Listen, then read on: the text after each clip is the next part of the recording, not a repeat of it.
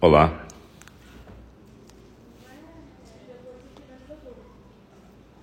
Tudo bem? Estamos voltando aqui.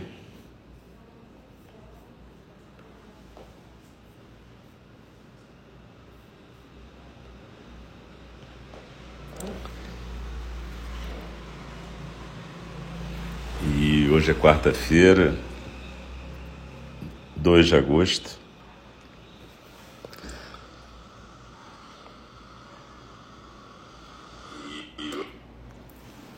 Quarta-feira, 2 de agosto de 2023, a gente está no nosso Zendô virtual de NND. Eu sou o Alcio, um dos professores da nossa sanga.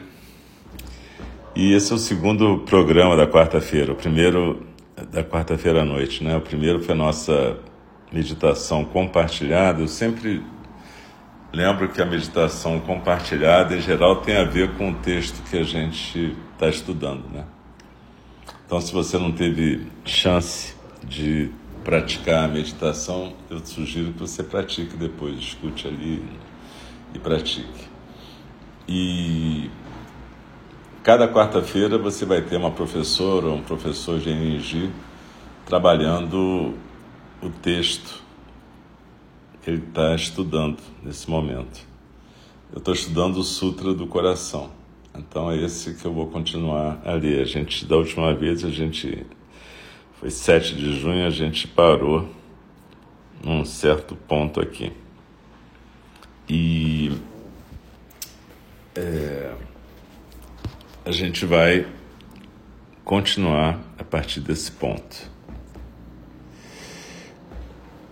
Então, é, eu queria agradecer a presença todas vocês aqui no nosso Zendô virtual.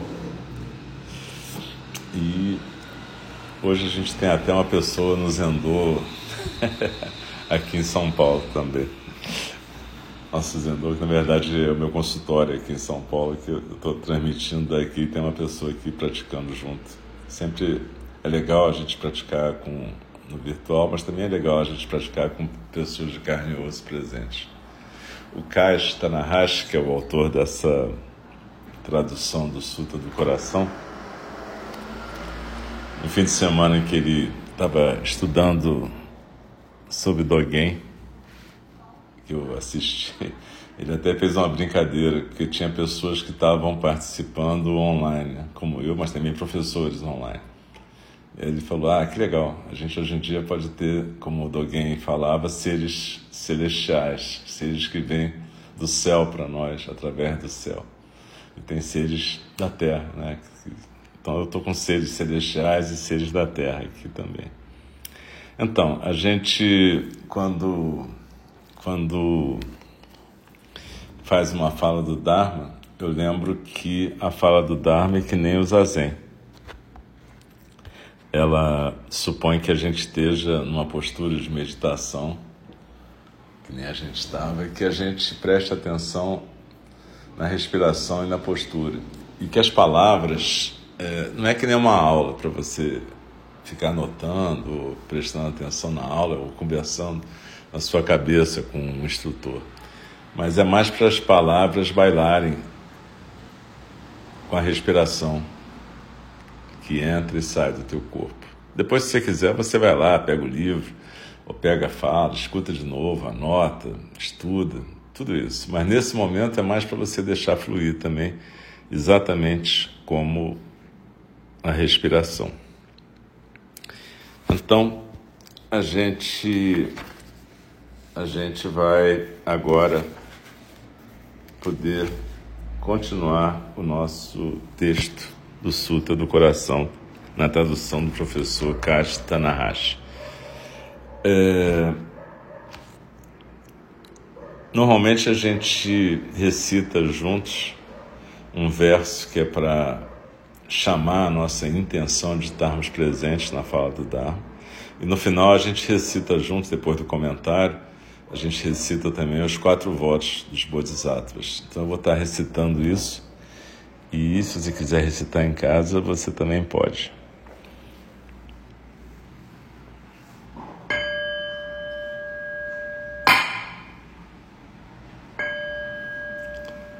O Dharma, incomparavelmente profundo e precioso, é raramente encontrado, mesmo em milhões e milhões de eras. A nós é dado vê-lo, ouvi-lo, recebê-lo e guardá-lo. Oxalá possamos verdadeiramente compreender e praticar o significado das palavras do Tathagata. O Dharma, incomparavelmente profundo e precioso, é raramente encontrado mesmo milhões e milhões de eras. A nós é dado vê-lo, ouvi-lo, recebê-lo e guardá-lo. Oxalá possamos verdadeiramente compreender e praticar o significado das palavras do Tathagata. O Dharma, incomparavelmente profundo e precioso, é raramente encontrado, mesmo em milhões e milhões de eras. A nós é dado vê-lo, ouvi-lo, recebê-lo e guardá-lo Oxalá possamos verdadeiramente compreender e praticar o significado das palavras do Tathagata. Continuando então a leitura do Sutra do Coração, na tradução do professor Kazuaki Tanahashi. Existem duas formas principais de visão de mundo. Eu as chamo de pluralismo e singularismo. Pluralismo ou dualismo é um modo comum de ver fenômenos de acordo com suas diferenças em relação a outros. É um modo prático e intelectual de percepção. Discernir diferenças de formas, cores e tamanhos e reconhecer a adequação e a correção das ações é como se manifestam o senso comum e um tipo comum de sabedoria. O singularismo por outro lado, pode ser visto como monismo ou não dualismo. Ele não nega a visão de mundo pluralista, mas vê a realidade como um todo unificado que transcende todos os fenômenos relativos, dualistas. Nesse sentido, o singularismo pode ser visto como similar ao absolutismo, segundo o qual a existência é entendida em última instância como uma totalidade todo abrangente. Apesar dos budistas não terem o monopólio dele, o singularismo é uma fundação principal para o pensamento e a prática budistas. O Sutra do Coração parece apresentar uma visão monista, segundo a qual todas as coisas podem ser reduzidas à nulidade. Essa totalidade é a intersecção de um e zero. Por ironia, mono, na palavra monista, significa um como oposição a zero no sistema binário. Porém, aqui, o monismo budista ou a filosofia da unidade considera todas as coisas como nulas. A visão de que todas as coisas são iguais é contrária à nossa visão de mundo comum, que está confinada a hierarquias, graus de valorização e julgamentos de certo e errado. O singularismo é frequentemente visto como estando baseado na região mais profunda de nossa consciência, que é experienciada não conceitualmente na meditação. É um paradigma não mundano, espiritual, que pode ser caracterizado como nada menos que místico. Há um grande mérito no singularismo. Se virmos o que é grande como não diferente do que é pequeno, e o que são muitos como não diferentes do que são poucos, podemos nos tornar menos gananciosos. Se virmos inimigos como amigos, poderemos lutar menos. Se virmos as pessoas do futuro como não separadas daquelas do presente, poderemos agir com maior consideração. Se virmos os não humanos como próximos dos humanos, poderemos respeitar os direitos dos animais. Se virmos seres não sencientes como não diferentes dos seres sencientes, nos tornaremos mais conscientes do ambiente. Quando transcendemos distinções e limites, nos tornamos mais compassivos. Esta é a realização de todas as coisas além de limites. Esta é a sabedoria além da sabedoria. Há uma diferença, há uma divisão entre pluralismo e singularismo? Se sim, Há algum contraste pluralista ou dualista entre pluralismo e singularismo? Isso certamente nos coloca em um dilema. Eu não acho que o Sutra do Coração esteja totalmente do lado do singularismo, a ponto de excluir o pluralismo. Por um lado, o Sutra diz: a ausência de delimitações é livre de ignorância, a ausência de delimitações é livre de velhice e morte. Por outro lado, o Sutra diz: a ausência de delimitações é livre da extinção da ignorância e livre da extinção da velhice e da morte. Esta passagem sobre a dupla liberdade de singularismo e pluralismo sugere que a Escritura aponta para a transcendência dessas visões aparentemente opostas. Essa noção de liberdade da extinção da ignorância e da extinção da velhice e da morte nos remete aos três estágios de nossa experiência: reconhecer a existência da ignorância, velhice e morte. Libertar-se da ignorância, velhice e morte, e libertar-se da liberdade de ignorância, velhice e morte. Esses três estágios da experiência meditativa podem ser comparados à famosa declaração de Dogen, em seu breve ensaio, abre aspas, realizando o ponto fundamental, fecha aspas. Primeiro Dogen diz, abre aspas, como todas as coisas são o Dharma do Buda, a delusão, realização, prática, nascimento, ou seja, vida e morte, Budas e seres sencientes. Este é um estágio inicial da meditação. Quando vemos a diferença entre os seres dispersos e aqueles que não o são, somos inspirados a praticar. Dogen então descreve o segundo estágio, abre aspas, como as miríades de coisas não possuem uma essência permanente, não há delusão, nem realização, nem Buda nem ser senciente, nem nascimento, nem morte. Fecha aspas. Na meditação, chegamos a realizar a singularidade de todas as coisas, na qual, às vezes, experimentamos a liberdade de visões discriminatórias. Nós nos libertamos da tentativa de ser despertos quando entendemos que já estamos despertos. E, porém, como Dogen explica, ainda há prática, pois manifestamos essa mente lúcida na prática. Finalmente, Dogen explica o terceiro estágio da seguinte forma, abre aspas, o caminho do Buda, na essência, manifesta-se livre de abundância ou falta.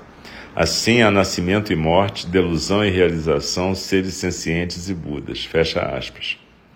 Quando rompemos a distinção entre pluralismo e singularismo, retornamos ao pluralismo. Entretanto, o pluralismo neste estágio é bem diferente daquele do estágio inicial. A liberdade encontrada aqui transcende a oposição desses dois modos, pois dentro do pluralismo há singularismo, e dentro do singularismo o pluralismo é encontrado.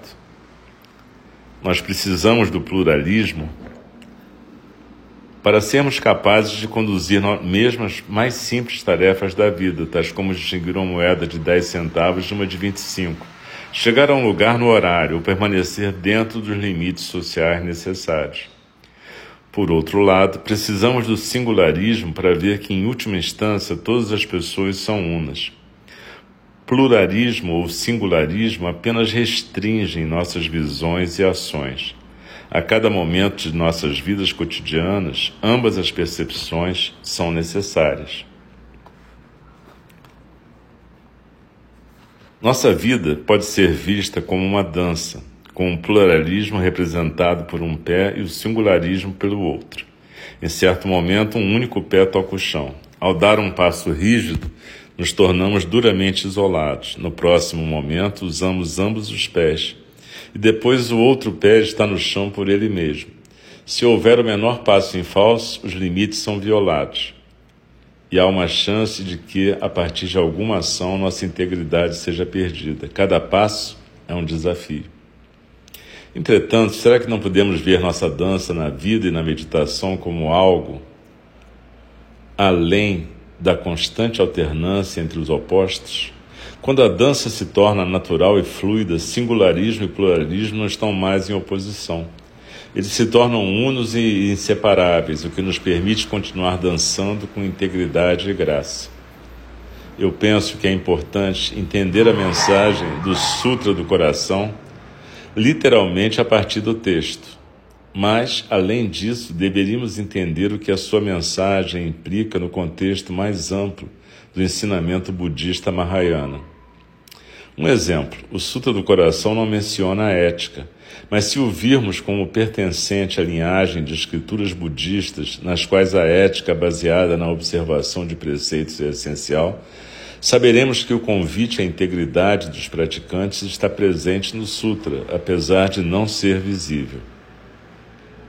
Na verdade, o budismo Mahayana pede as seis paramitas ou seis realizações: generosidade, sustentação de preceitos, paciência, vigor, meditação e sabedoria, além de sabedoria. Assim está claro que a realização da sabedoria, além da sabedoria, anda de mãos dadas com a ação. Todos os koans Zen apontam para isso. Dogen chama isso de realizar o koan, Genjo koan o que eu traduzo como realizar o ponto fundamental. Então, a gente pode respirar com essas palavras do Sutra do Coração e do Mestre Caixa, lembrando inclusive daquele famoso Koan, quando a gente começa a praticar as montanhas são montanhas, os rios são rios com a continuação da prática, as montanhas não são mais montanhas, os rios não são mais rios. E se a gente continua a praticar, as montanhas são montanhas e os rios são rios. Tem a ver com esses três estágios aqui da experiência meditativa. E tem a ver com a superação de você escolher o singularismo ou pluralismo. Né? Muitas vezes a gente usa a vida espiritual como uma negação da vida mundana. É aquilo que algumas pessoas chamam em inglês de bypass espiritual, que a gente pode traduzir como o atalho espiritual, como se fosse possível a gente ficar vivendo no absoluto, o que é só uma fuga do mundo e uma fuga do nosso papel nesse mundo. Então, na verdade, o Sutra do Coração implica numa presença plena nesse mundo, algo que transcende essa escolha entre singularismo e pluralismo, entre o absoluto e o relativo. Que nem fala naquele outro suto, absoluto e relativo se encontram como duas flechas em pleno ar. Na verdade, a ideia aqui é que a gente possa não usar a espiritualidade para fugir da vida, mas ao contrário, usar a espiritualidade para fertilizar a nossa vida mundana. Samsara e Nirvana estão sempre dançando. E essa dança é a dança da nossa vida. É a dança entre ficar presente e ficar ausente da nossa vida. Na meditação, a gente aprende a ficar presente, e essa presença tem a ver com essa realização desses três estágios. Se a gente não tiver a visão pluralista, a gente não consegue viver no mundo relativo, a gente não consegue dar conta das nossas tarefas cotidianas. Mas se a gente ficar meramente por aí, a gente não vai conseguir ver o sagrado presente em cada tarefa mínima que seja do nosso dia a dia. Se a gente não conseguir viver essa transcendência, essa liberdade da própria liberdade, a gente não vai conseguir viver o nosso papel nas nossas comunidades. E a gente nem vai entender que a gente faz parte de uma comunidade. E a gente vai ficar perdido, às vezes, naquela famosa frase que as pessoas falam tanto: ah, não consigo encontrar o sentido da minha vida. E é tão óbvio que a gente vive como seres em comunidade, e é tão óbvio que cada uma de nós tem um papel nessa comunidade. Então a questão não é tanto é, você ficar tentando investigar na sua mente qual é o sentido da vida, mas você entender que você tem um papel nessa vida. Lembra daquela, daquela coisa que o mestre Eisai falou teoricamente para o Dogen, né? quando ele perguntou Se todo mundo tem a natureza de Buda, para que, que a gente pratica então? E aí o mestre falou: vacas e gatos sabem disso, mas não os seres humanos. Então é óbvio, né? Porque uma vaca, ela pasta e caga, e ela não fica se perguntando qual é o sentido de ser vaca.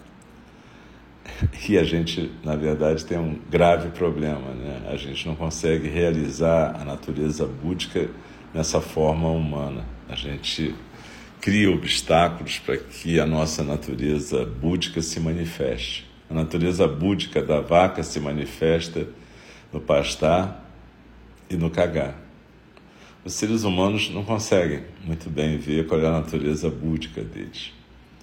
Mas a meditação pode ajudar a gente a ultrapassar esse estágio de ficar preso no pluralismo, né?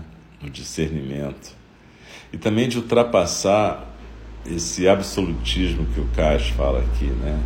ultrapassar esse bypass espiritual e não se refugiar na espiritualidade para fugir do mundo. E ao contrário, viver plenamente a imanência como transcendência.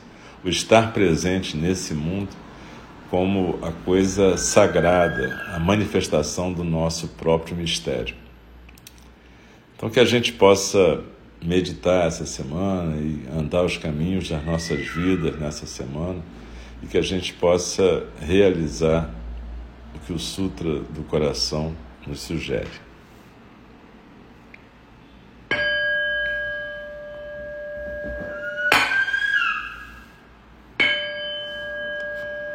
As criações são inumeráveis, faço o voto de libertá-las. As ilusões são inexauríveis, faço o voto de transformá-las. A realidade é ilimitada, faço o voto de percebê-la. O caminho do despertar é insuperável, faço o voto de corporificá-lo. As criações são inumeráveis, faço o voto de libertá-las. As ilusões são inexauríveis, faço o voto de transformá-las. A realidade é ilimitada, faço o voto de percebê-la. O caminho do despertar é insuperável, faço o voto de corporificá-lo. As criações são inumeráveis, faço o voto de libertá-las. As ilusões são inexauríveis, faço o voto de transformá-las. A realidade é ilimitada, faço o voto de percebê-la. O caminho do despertar é insuperável, faço o voto de corporificá-lo. Deixe-me respeitosamente lembrá-las. A questão de vida e morte é de importância suprema. O tempo passa e a oportunidade é perdida. Vamos despertar, despertar, preste atenção, não desperdice a sua vida. E fazendo um gachô eu reverencio a prática de todas nós. A gente foi acompanhado por um pássaro noturno que sempre tem aqui. O meu consultório aqui em São Paulo, tá vendo? É no Cambuci. E fica juntinho do Parque da Aclimação. Então tem muitos pássaros, tem, um, tem uma fauna aqui, né? Desde aquelas coisas mais comuns, como gambás e outras coisas, até pássaros, muitos pássaros. E esse pássaro até hoje eu não consegui ver, né? Porque normalmente é de noite eu não consigo ver, mas eu suponho que seja algum tipo de.